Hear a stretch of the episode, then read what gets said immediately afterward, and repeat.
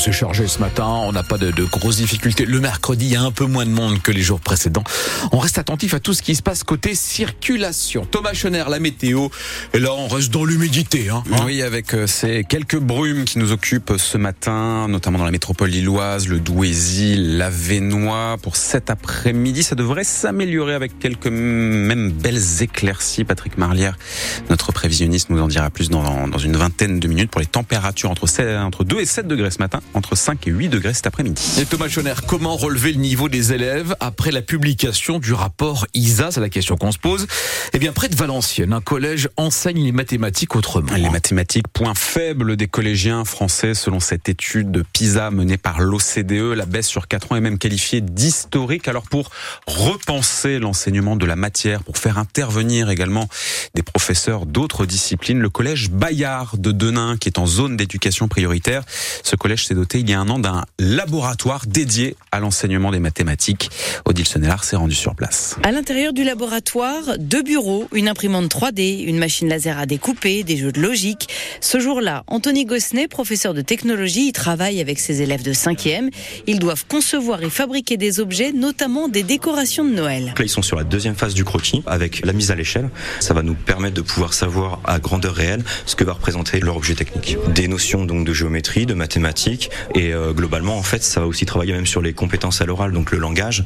Ça va permettre de compléter en fait leur savoir. Une façon différente d'apprendre qui plaît à Honorine qui fait des maths sans trop s'en rendre compte. J'apprends quelques trucs un peu plus que d'habitude en cours euh, au lieu d'écrire sur des cahiers. Il faut calculer un peu les dimensions qu'on veut faire donc on fait un peu de maths. On s'en rend pas compte mais c'est quand même bien. Satisfaction partagée par l'enseignant qui constate les avantages de cette approche. Ça permet aussi de voir des élèves qui sont beaucoup plus épanouis que des élèves qui, euh, en cours magistraux par exemple, ont plus de difficultés à accrocher. Et donc ça nous permet de mettre vraiment l'élève en action et c'est très, euh, bah, c'est très bénéfique. À l'image de cet atelier de fabrication d'objets, les professeurs utilisent ce laboratoire pour inventer de nouveaux outils pédagogiques et donc de nouvelles façons de transmettre des savoirs et de développer les compétences des élèves. Un reportage France Bleu Nord signé Odile Sonnellard face à cette baisse du niveau des élèves. Gabriel Attal a annoncé hier tout un paquet de mesures. Le ministre de l'Éducation nationale veut faire évoluer notamment les choses sur le redoublement en redonnant le dernier mot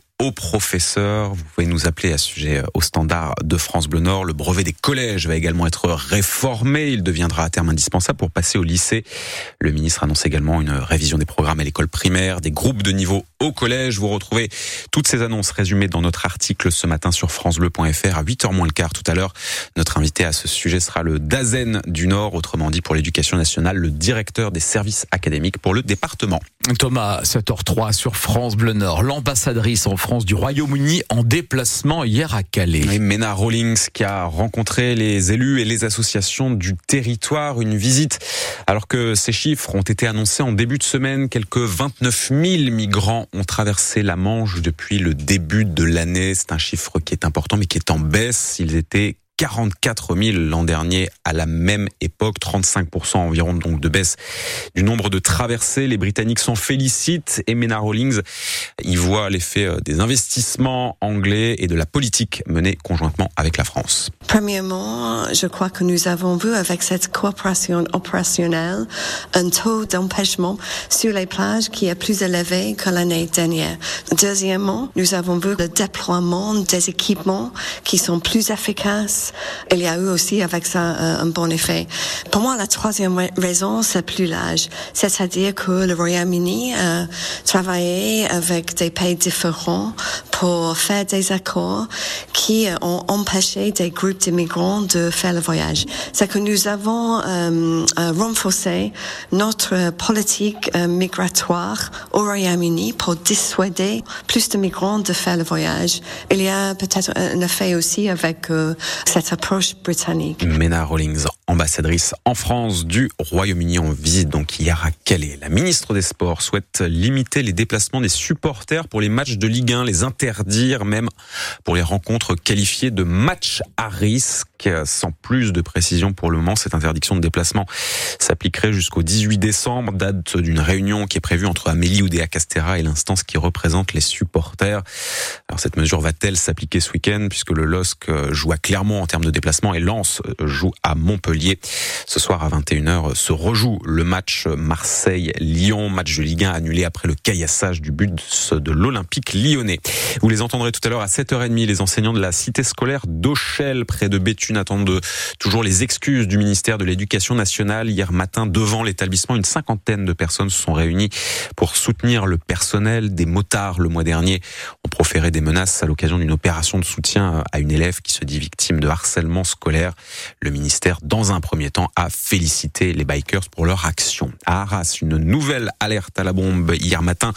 Alerte qui a visé cette fois le lycée Savary-Ferry. Un millier d'élèves ont dû euh, évacuer l'établissement le temps que les démineurs interviennent. Les lycéens ont pu regagner leur classe euh, ensuite un peu avant midi. L'Institut européen Copernicus est en mesure de le confirmer ce matin sans même attendre les relevés du mois de décembre 2023 sera bien l'année la plus chaude jamais enregistrée sur notre planète. Après un mois de novembre record en termes de température, mois qui a été marqué par beaucoup de pluie et également chez nous, le record de 2016 selon l'Institut sera battu et battu de 0,13 degrés à l'échelle de la planète. 7h06 sur France Bleu Nord en Ligue 2 de football. Décidément, Valenciennes et Dunkerque n'y arrivent pas. Nos deux clubs nordistes ont perdu chacun leur match hier soir en Ligue 2. Valenciennes, déjà lanterne rouge du championnat, a été battu par Pau, 3 buts à 1. Dunkerque ne fait pas mieux et retombe même à l'avant-dernière place après sa lourde défaite 5-0 hier soir à domicile, pourtant face à Bastia avec même un but encaissé dès la deuxième minute.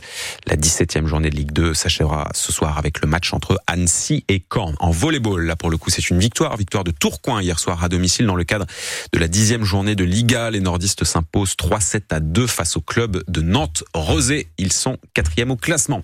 Il est toujours premier, lui, dans le cœur des enfants, ou peut-être deuxième, derrière le Père Noël. Mercredi, aujourd'hui, 6 décembre, c'est le jour des coquilles et des cadeaux. C'est la Saint-Nicolas, Saint-Nicolas, saint patron des écoliers. En Belgique, le grand bonhomme barbu est même tellement célèbre que des enfants ont carrément dormi cette nuit à l'école pour le voir arriver. Andrea Vecchio est le directeur de cette école maternelle Saint-Joseph, école de la Louvière, euh, commune située entre Mons et Charleroi. Il a eu Saint-Nicolas au téléphone. Son arrivée est prévue dans les minutes qui viennent. C'est un réveil impressionnant de se retrouver face euh, à Saint-Nicolas comme ça quand on a euh, deux ans et demi, quatre ans, cinq ans. Euh. Ah, il y a de l'excitation, il y a, on attend le grand saint, on prépare ça depuis déjà plusieurs jours. on apprend les chansons pour l'accueillir, etc. Donc c'est l'excitation. Il est prévu que Saint-Nicolas vienne réveiller lui-même les enfants dans le local sieste pour leur proposer de passer un petit déjeuner collectif, des mini viennoiseries et alors il y a du cacao, du jus, etc. Puis ensuite la distribution des cadeaux. Alors cette année les enfants vont recevoir des biscuits et euh, des petits bonbons, mais aussi un roman jeunesse euh, qui leur est offert par euh, Saint-Nicolas, un roman individuel qu'ils vont pouvoir emporter chez eux pour que les parents puissent leur faire la lecture le soir. Ce sont pas Saint-Nicolas oh, qui débarque ce matin dans une école de la Louvière en Belgique. Et attention, comme nous l'a rappelé Olivier Paulet il y a quelques instants, l'équivalent de Saint-Nicolas pour les enfants passage, c'est le père Fouettard.